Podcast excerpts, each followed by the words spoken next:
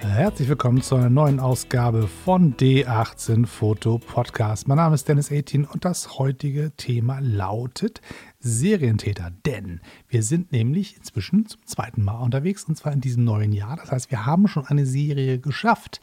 Das Jahr 2019 beginnt quasi, wie das letzte aufgehört hat. Einmal die Woche ein Podcast. Ich bin sehr, sehr stolz, dass es geklappt hat, denn diese Woche ist ein bisschen durch den Tüdel gerüttelt, weil eigentlich ist noch Ferien und trotzdem sind ganz viele Sachen, die auf meinem Dienst-E-Mail-Postfach äh, aufgeploppt sind, die alle abgearbeitet werden mussten und dann will die Familie auch noch was von allem. Und man versucht sich auch noch so ein bisschen zu erholen, bevor das Jahr wirklich wieder losgeht und irgendwie wie das immer so ist, sobald man zu Hause ist und nicht mehr im Urlaub, dann ist sowieso wieder Alltag, egal ob man nun zur Arbeit geht oder nicht. Und tausend Sachen müssen gemacht werden und getan. Und man kommt zu nichts. So, und ähm, eine Sache habe ich mir aber ausbedungen. Ich habe gesagt, ich möchte ein bisschen Ruhe haben. Ich habe mir eine große Kanne Tee gemacht. Ich habe eine schöne Teekanne im letzten Jahr zum Geburtstag geschenkt bekommen. Die wurde als erstes eingesetzt. Und ich habe was Neues geschenkt bekommen an zu Weihnachten von meinem Trauzeugen, was ganz Schönes, nämlich das Buch Wilde Zeiten von Günter Zint. Hamburger Fotografien von 1965. 65 bis 89.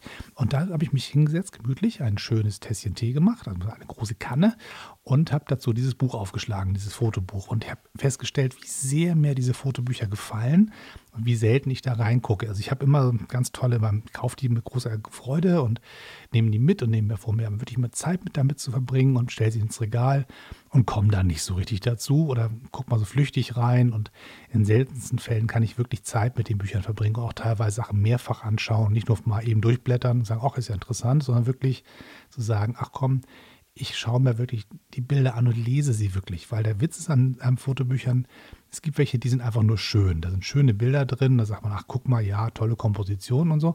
Und da gibt es ähm, Bücher wie dieses hier, wo man wirklich eine Doppelseite aufklappt und ein Bild sich anschaut und das Bild liest wie ein Text, wie eine Geschichte, wie ein Buch ähm, ein, ein Roman, der in diesen einzelnen Bildern passiert. Und das ist halt ein bisschen das, was an äh, Günter Zint so besonders ist, wenn seine Bilder sind nicht immer perfekt komponiert. Das sind viele Schnappschüsse, viele Momentaufnahmen einer interessanten Zeit, die gar nicht über fotografische, künstlerische Anspruch sich definieren. Das ist eher ein bisschen es ist dokumentarisch, es ist eher äh, Zeitungsfotografie von der, von der Ästhetik her es ist unglaublich nah dran, es ist sehr tief in den Milieus, die er fotografiert, dabei und ähm, erlaubt dann dadurch Einblicke in Geschehen zu bekommen, wo man sonst nicht reingucken könnte und ähm, die Möglichkeit zu haben, Geschichten zu erzählen mit einzelnen Fotos, mit Charakteren, mit Personen, mit Handlungen, mit skurrilen ähm, Situationen, mit unglaublich spannender ähm, wenn man es mit Theaterstück betrachten würde, wie so, eine, so ein Bühnensetting. Da gibt es unglaublich viele Requisiten, die man so entdecken kann und ganz viele ähm, Aufbauten, wo man sagt, ah, guck mal, da an der Stelle steht das und da steht das Möbelstück und ganz, ganz viele Dinge, die zum Gesamtkunstwerk dazugehören, die in dem Moment wahrscheinlich einfach nur so da waren und gar nicht von ihm arrangiert wurden. Also er ist definitiv kein unsichtbarer Fotograf. Er ist Teil des Gesprächs. Das heißt, er ist Teil der Situation. Er, man weiß, dass er da ist. Er hat fotografiert und man wusste, er hat eine Kamera und war als Fotograf bekannt in den Milieus, in denen er unterwegs war. Also war nicht irgendwie un, äh, leiser Beobachter, sondern wirklich präsent. Hat natürlich auch eingegriffen in die Situation, aber er hat unglaublich spannende Momente erwischt, wo er wirklich sagen kann, dass der zu dem Zeitpunkt auf den Knopf gedrückt hat, alle Achtung und es geschafft hat, mit dem Abstand, dem zeitlichen Abstand, uns ein Zeitdokument zu hinterlassen, was unglaublich tief Einblicke in eine Welt gibt, die man sonst nicht so zu sehen bekommt. Also dieses Buch ist in verschiedene Bausteine gegliedert. Es geht natürlich chronologisch durch. Klar, man hat irgendwie so die 60er und geht dann irgendwie bis in die 80er.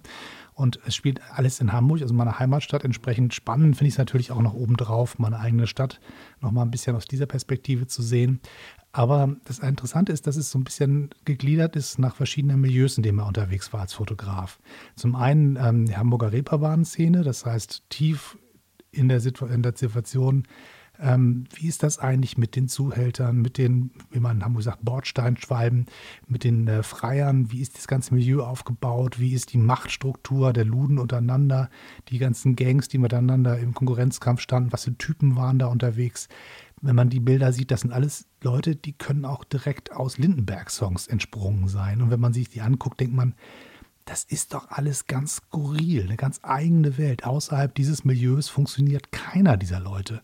So wie die auftreten, so wie sie aussehen, wie sie sich kleiden, wie sie sich geben, das ganze Gehabe funktioniert nur in diesem kleinen Mikrokosmos. Außerhalb dessen ist da nicht viel Logik zu erkennen. Das ist einfach dann nur absurd und sagt, was bist du denn für ein komischer Schauspieler, du Heini? Aber innerhalb dieser Welt ähm, richtig wichtige Player, die miteinander in Konkurrenz waren, die einander ähm, Machtkämpfe ausgefochten haben, die sich gegenseitig ausgebeutet haben, sich auf die Nase gehauen haben, sich gegenseitig das Revier streitig gemacht haben oder abgesteckt haben. Eine Mischung aus Kriminalität, Abenteuerlust und, ähm, wenn ich das mal so sagen darf, massiver Frauenfeindlichkeit. Auch das gehört zum Gesamtbild dazu. Ähm, das ist ein Stück des Buches, des Hamburger Reeperbahn-Milieu. Dann aber auch wieder mal Hamburger Uni, ganz spannend, was in der Studentenbewegung los war. Auch da mittendrin, dann den Bereich der Hafenstraße und der besetzten Häuser ähm, an der Hafenstraße in den 80ern. Große, ähm, aufgeladene Situation, sehr, sehr konflikthaltig. Und wenn man sich jetzt die Bilder vom G20-Gipfel anschaut und dann das vergleicht mit den Bildern, die er gemacht hat aus der Schanze und aus dem Hafenstraßenmilieu, dann sieht man auch die Verbindung, ähm, wo auch diese, dieses Milieu herkommt. Und ähm, dann ein weiterer Bereich, den ich auch ganz spannend finde als Musikfan, auch die Beatles und Jimi Hendrix in der Frühphase ihrer ähm, Karriere zu erwischen ähm, und mit der Kamera dabei zu sein, ohne dass die wissen, dass sie große Stars sind und Kontrolle über die Bilder haben wollen einfach als Hamburger Fotograf dann da gewesen zu sein, als es passierte. Und das ist natürlich ein Glücksmoment, den man zu dem Zeitpunkt wahrscheinlich gar nicht an, einschätzen kann. Der hat eine Band fotografiert, die waren irgendwie ganz cool und die waren irgendwie ganz neu und die waren gut. Aber was aus denen jemals werden würde, das konnte zu dem Zeitpunkt äh, noch keiner sagen. Der Star Club war noch nicht das äh, Shea Stadium in New York. So, das war noch sozusagen eine sehr, sehr frühe Phase und keiner wusste, was aus den Fab mal werden würde. Aber wie gesagt, der, der Kollege Zint war mittendrin mit seiner Kamera und hat Bilder eingefangen, die sich wirklich lesen lassen wie Bücher. Und das ist eine große Kunst und ich bin mir nicht so ganz sicher, ob das so einfach zu reproduzieren ist heutzutage, ob wir noch die Geduld haben, solche Fotosammlungen anzulegen, ob wir noch die Geduld haben, diese Bilder zu lesen in dieser Form, weil wir heutzutage die Bilder, die wir zu sehen bekommen, unmittelbar bekommen. Also das heißt, jeder kriegt im Echtzeit Bilder um die Ohren geschossen auf tausend Social-Media-Kanälen und Zeitungen und Nachrichtenportalen und was weiß ich nicht alles. Man kommt an Bildern nicht vorbei und man guckt sie sich immer nur im Vorbeilaufen an. Nur ganz, ganz Sekundenbruchteile wird, erschenkt man auch den tollsten Bildern. Großartige Fotos, die ich schon gesehen habe bei Instagram zum Beispiel und denke, ja, okay, jetzt hast du zwei Sekunden meines Lebens bekommen und jetzt geht es weiter zum nächsten Bild. Also die Möglichkeit, ähm, Leute wirklich zu fesseln mit Fotografie, das ist nochmal eine ganz andere Nummer. Und da bin ich mir sehr unsicher, ob in der heutigen Zeit, wo wir alle ähm, an Bildern quasi ersticken, überhaupt noch in der Lage sind, zum einen diese Bilder zu produzieren, ob jemand auf die Idee kommt, die, die produzieren zu wollen und ob wir auch in der Lage sind, sie so zu konsumieren, wie sie gedacht sind. Und ähm, diese Fotosammlung, die ich jetzt hier auf meinem Schoß habe, das ist ein sehr schweres Buch, das sind äh, ein paar Kilo, ähm, hat man, habe ich das Gefühl, wenn man sie heute machen würde, würden sie wahrscheinlich in der, im Spiegel auftauchen, so und dann hätte man wahrscheinlich so ein paar Seiten, ein paar Minuten mehr. Man liest den Text, man nimmt das Bild wahr und dann ist das Bild quasi Unterstützung des Textes das wäre, glaube ich, so der Moment, wo ein Bild am meisten Betrachtung finden würde. Weil bis es den Weg in Ausstellungen gefunden hat, wird es sehr lange dauern. Die Frage ist, wird es überhaupt über unsere Zeit irgendwann Ausstellungen geben? Wird es Fotobücher geben über die heutige Zeit? Über welche Milieus wird eigentlich in 20, 30, 40 Jahren werden da Bildbände entstehen? Über welche Subkulturen, über welche Szene, Lokale, über welche Kneipen, über welche Straßenzüge wird irgendwann unsere Kinder irgendwann Fotobücher angucken und sagen, ach guck mal, damals, als das in Berlin los war, damals im Jahr 2019. Gibt es solche Situationen? Gibt es solche Kulturszenekreise, die sich lohnen zu dokumentieren? Gibt es Fotografen, die das tun, die sie so aufbereiten, dass man dann irgendwann sagt, so, jetzt machen wir mal ein Buch davon und lassen andere Leute daran teilhaben mit dem richtigen zeitlichen Abstand, dass man es auch einordnen kann und die Bedeutung auch ähm, versteht, um die es da geht. Ähm, das ist ein sehr, sehr großes Fragezeichen, was ich da noch habe. Und äh, vielleicht bin ich da auch ein bisschen kulturpessimistisch, vielleicht sehe ich einfach diese ganzen Szene, ähm, nicht so, vielleicht verstehe ich nicht die Milieus, die es gibt und die Subkulturen, wo, man, wo es sich einzutauchen lohnt. Vielleicht entdeckt man sie dann irgendwann, fällt einem ein Buch in die Hand und sagt, guck mal hier 1999 bis 2020 Bildersammlung von Fotograf XY und man stellt fest, Mensch, das habe ich in meiner Stadt noch nie gesehen. Oder Mensch, dass der da dabei war. Wer weiß, ich weiß es wirklich nicht, aber ich habe so ein bisschen ein komisches Gefühl dabei, als ich dieses Buch durchblätterte und sagte, guck mal, so eine komplette Sammlung aus dieser Zeit, aus dieser großen Zeitspanne, so gut aufbereitet, so da merkt man auch, wie viel Recherche im eigenen Archiv passiert ist, um dieses Buch zusammenzustellen. Also ich hoffe mal, dass, das, dass ich mich irre und dass ich einfach sozusagen heute ein bisschen kulturpessimistisch unterwegs bin. Aber dieses Buch hat mich sehr berührt und ähm, es sind so Situationen, wenn man sich da reindenkt in die Zeit, in die Gegend, wo man genau weiß, man würde selber gar nicht in die Situation kommen, diese Bilder machen zu können. Also es gibt eine Situation, da wird ähm, der Fotograf quasi ins Vertrauen gezogen äh, von einem Zuhälter, der in Wahrheit ganz andere Sachen macht, also offiziell ganz andere Sachen macht natürlich. Und da unterhalten die sich so ein bisschen über das, was er so macht. Und dann sagt er nebenbei so, ja, übrigens so für 8000 Euro ähm, kann ich hier schon mal eine Frau weiterreichen zum, zum nächsten Zuhälter. Das ist ein guter Preis, oder? Also mit dieser Selbstverständlichkeit und, und dann legt der Fotograf auch offen, dass ihm das selber ein bisschen komisch vorkam, nach dem Motto, äh, zum einen finde ich das alles hochgradig kriminell und zum anderen, warum ziehst du mich hier eigentlich ins Vertrauen?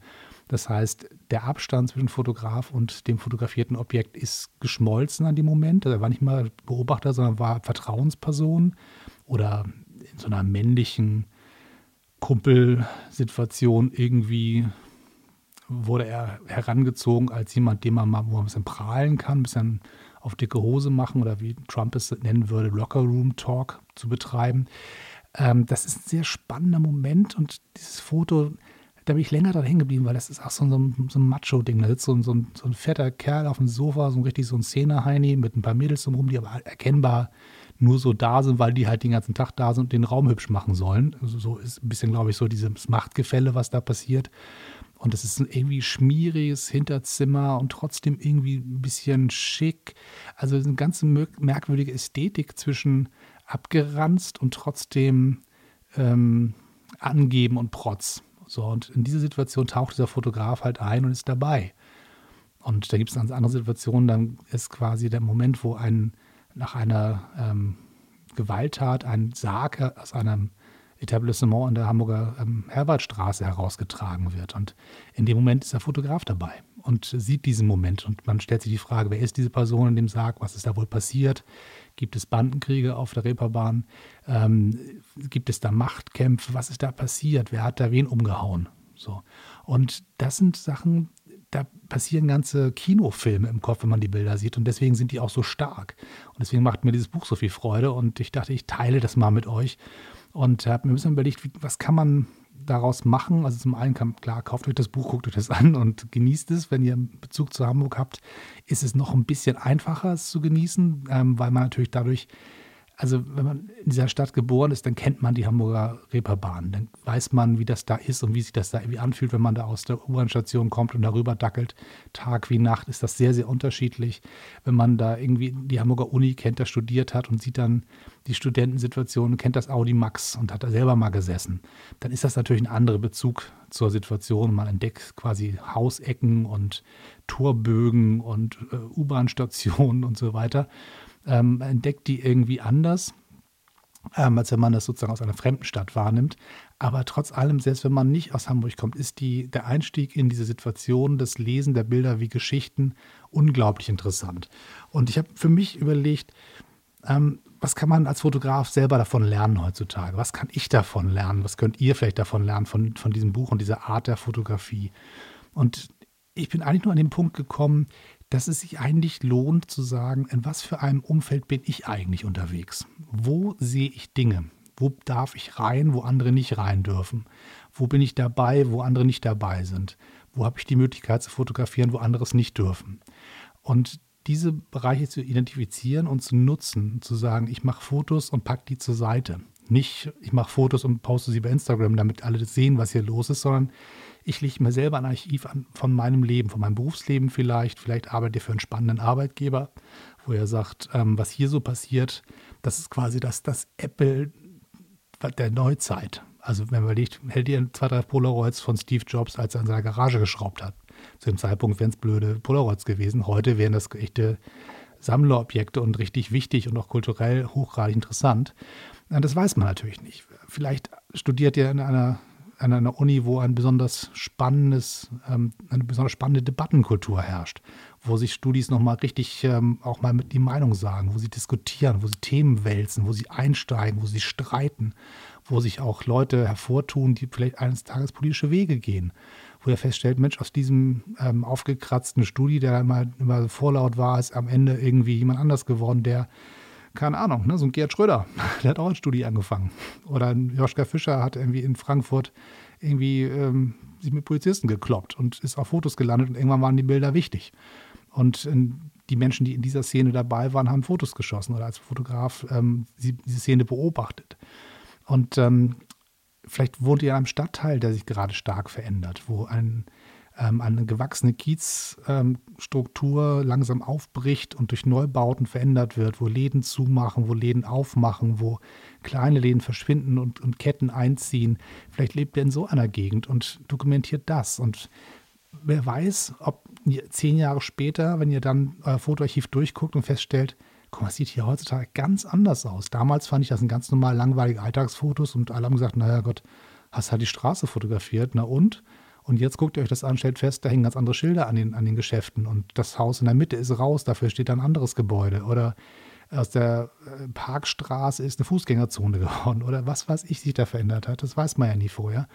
Dass man sich einfach sagt, man legt sich ein eigenes Archiv an. Man fotografiert Dinge, die man im Alltag so sieht und wo man Zugang hat, wo man versteht, wie die Lage ist, wo man nicht, nicht fremd ist, wo man, wo man Teil der Situation ist und Teil der Personengruppe, die versteht, wie die Spielregeln sind und fotografiert das Ganze und macht die Fotos schön gesichert zur Seite und schaut dann einfach mal, macht euch einen Zettel dran, sagt in zehn Jahren gucke ich mir das nochmal an und oder macht euch, schickt euch das per Post so, und legt das irgendwie ins Schließfach oder gebt das irgendwie Freunden und sagt hier, stell dir mal einen Wecker, dass du mir in zehn Jahren das Bild wieder gibst. Irgendwie so überlegt euch solche Kleinigkeiten und ähm, entdeckt mal vielleicht, was da am Ende doch wichtig geworden ist und was ihr dann entdecken könnt in den eigenen Fotos, wo ihr zu dem Zeitpunkt, als ihr sie gemacht habt, gesagt habt, naja, ich war halt dabei. So. Wenn ich mein Telefon so angucke, das ist ja sozusagen die Kamera, die ich dann meistens dabei habe im Alltag, ähm, da sind ganz viele spannende Fotos drin aus meiner Arbeitswelt. Ich bin seit 2011, glaube ich, iPhone-Nutzer. Und ähm, durch die Updates alle paar Jahre kriege ich mal ein neues Gerät und dann irgendwann hat es auch geklappt, dass die Fotos übertragen wurden von einem Gerät zum nächsten. Das heißt, ein paar Jahre zurück sind die Bilder auf meinem Telefon drauf und über verschiedene berufliche Stationen auch. Und die Menschen, mit denen ich zusammengekommen bin, das ist schon sehr, sehr spannend. Da sind ähm, Bundesminister dabei, da sind äh, Parteivorsitzende dabei, da sind Leute dabei, von denen ich damals ähm, schon immer geahnt habe, dass das dem was wird, weil das irgendwie erfolgreiche, starke Spitzenpolitiker waren und sind. Aber dass die sozusagen, welche Wege die noch gehen, das war mir nicht klar. Das konnte zu dem Zeitpunkt auch keiner sehen. Und die Hamburger Wahlkämpfe zum Beispiel habe ich mehrere ganz intensiv begleitet, also als Arbeit, als Arbeiter sozusagen, und habe dann mein Telefon dabei gehabt, einfach bei Veranstaltungen fotografiert und habe die jetzt auf meinem Telefon, gucke mir die Sachen an und denke, guck mal, da wurde diese Rede gehalten, ich erinnere mich noch, ähm, da war dieser Politiker dabei, der ist inzwischen in Rente, so. Ähm, das sind einfach Sachen, zu dem Zeitpunkt habe ich einfach meinen Alltag fotografiert. Und jetzt gucke ich sie mir an und denke, Mensch, das ist so ein Stückchen Zeitgeschichte. Und wenn es so ein ganz kleiner Ausschnitt ist, und ähm, da ich nicht so fotografiere wie normaler Pressefotograf. Allein schon wegen der Technik. Ich habe mein Telefon, ich habe nicht die, die Riesenlinse und den Vollformatsensor in meiner Nikon oder Canon, sondern ich habe mein Handy. Und diese Bilder dann so zu machen, dass sie mir auch langfristig eine hohe Qualität bieten, ist auch eine Herausforderung, der ich mir immer gerne gestellt habe. Und zwischen äh, gebe ich Seminare, wie man mit Handys äh, fotografiert und gerade in dem Umfeld fotografiert, wo man dann sagt, okay, klar ist die Technik eine Grenze, eine Hürde, aber ich kenne die Situation, ich, weiß, ich kenne die Akteure, sie lassen mich überall hin, weil sie mich kennen, mir vertrauen und wissen, dass ich dahin gehöre. Und ich weiß in etwa auch Situationen zu lesen. Ich weiß in etwa, wie sich was normalerweise entwickelt, was dann wohl gleich kommt und kann mich schon rechtzeitig positionieren, kann die richtigen Orte einnehmen und kann auch an Bereichen fotografieren, wo andere, die einfach nur zu Gast sind, gar nicht wissen, dass da etwas Spannendes passiert oder Situationen zu erwischen, ähm, denen man sozusagen, wo man normalerweise gar keinen Zugang zu hat. Also ich habe zum Beispiel ein Foto von einer Wahlkampfveranstaltung vom Rednerpult aus ins Publikum. Das ist einfach entstanden. Ich bin, bevor die Veranstaltung losging, auf die Bühne, habe die Mikrofone gerichtet, das Wasserglas noch einmal hingestellt, habe ein Foto gemacht und bin runter. Das hat niemand gestört, weil alle wussten, der Kerl gehört zur Veranstaltung, der baut hier auf. Und ähm, dass da dieses Handyfoto nebenbei geschossen wurde, das hat gar keiner mitbekommen. Jetzt habe ich ein Foto aus der, aus der Perspektive eines Redners bei einer politischen Veranstaltung in Hamburg, wo man sich das, wenn man sich das anguckt, denkt man, okay, das ist der Blick des Spitzenkandidaten den er normalerweise hat, den sonst keiner hat. Alle anderen gucken von vorne und Pressefotografen gucken von vorne. Aber dass man sozusagen diesen Blick einfangen kann, die sonst, die sonst der Redner hat, das ist was Besonderes und hat was damit zu tun, dass ich zu dieser Situation dazugehörte und dabei sein durfte und jeder wusste, dass ich da nicht fremd bin. Und ähm, habe dieses Bild gemacht, es war ein Schnappschuss. So, jetzt habe ich das auf meinem Telefon und gucke mir das an und denke, das ist schon ziemlich cool, weil natürlich jetzt ähm, das die Situation, die man im Nachhinein vielleicht auch über Pressearchive ausgraben könnte. Da waren auch Pressefotografen dabei. Diesen Blick haben die nicht. Den haben die nicht gekriegt, den habe nur ich gekriegt. Und dann gibt es ein Foto zum Beispiel von Barack Obama im Fahrstuhl mit seiner Familie ähm, im Wahlkampf, ähm, wo ein, Foto, ein äh, Fotograf, der zum Team gehört, ein Foto gemacht hat, wo die alle ganz entspannt im Fahrstuhl stehen und lachen und sich irgendwie foppen. Und das ist nicht inszeniert, sondern es ist einfach so die, die Wartesituation. Man weiß, gleich geht's los, man ist vielleicht ein bisschen aufgekratzt, weil es ein wichtiger Moment ist. Man hängt miteinander rum mit Leuten, die man vertraut. Der Fotograf gehört zum Team, der ist irgendwie auch nett und freundlich, man vertraut dem, man mag den. Und dann gibt es auch mal ein Foto von Pete Sousa, war es damals, der dieses Foto geschossen hat. Und das Bild hat auch kein anderer bekommen, nur die Person, die zum Bereich Zugang hatte, weil sie dazugehörte. Und so ähnlich ähm, gibt es, glaube ich, für jeden von euch und auch für mich Bereiche, wo man reinkommt, wo andere nicht hinkommen, wo man sagen kann, man stört die Situation nicht, man wird nicht komisch angeguckt, es gibt keinen, der sagt, nee, hier darfst du nicht oder was machst du mit den Bildern oder sonst irgendwas, sondern man ist einfach da, man fotografiert, weil man dazugehört und wenn man sie zur Seite legt und ein paar Jahre später anschaut, dann entdeckt man vielleicht total Sachen, die auch einen fetten Bildband wert sind, wie den, den ich gerade auf meinem Schoß balanciere. So, das war so ein bisschen so das, was ausgelöst wurde, mein Gedanke, als ich dieses Buch ähm, bekam und ähm, mir auch die Zeit genommen habe, es durchzuackern heute und in den letzten Tagen. Das geht auch nur in Etappen, das kann man nicht am Stück, das ist ein ordentlicher Batzen, ähm, auch Input, den man da aufnimmt und äh, ich habe mich so ein bisschen versucht, so Kapitel für Kapitel durch die einzelnen Bereiche durchzuarbeiten und habe dann gesagt, okay, heute guckst du mal nur die Studis an, morgen guckst du dir mal nur den Hamburger Kiez an. Und ähm, habe mir wirklich die Zeit genommen und ein Bild auf den Tisch zu legen und wirklich anzuschauen und von oben nach unten durchzuscannen und zu gucken, was ist da eigentlich alles unterwegs, was sieht man da alles. Und habe dann die Bilder wirklich äh, ganz anders genossen, als ich das normalerweise bei Fotobüchern tue. Und entsprechend freue ich mich sehr, dass ich dieses Buch äh, geschenkt bekommen habe. Manchmal sind äh, Weihnachtsgeschenke dann wirklich auch was ganz Besonderes. Und das hier ist so eins. Und die Teekanne, die dazu gehört, die war natürlich auch ganz, ganz wichtig. So, das soll es für heute erstmal gewesen sein. Ich hoffe, euch hat es gefallen, mir ein bisschen zu lauschen. Und wir hören uns beim nächsten Mal wieder. Bis dann, bis zum nächsten Mal. Tschüss und immer schön weiterknipsen.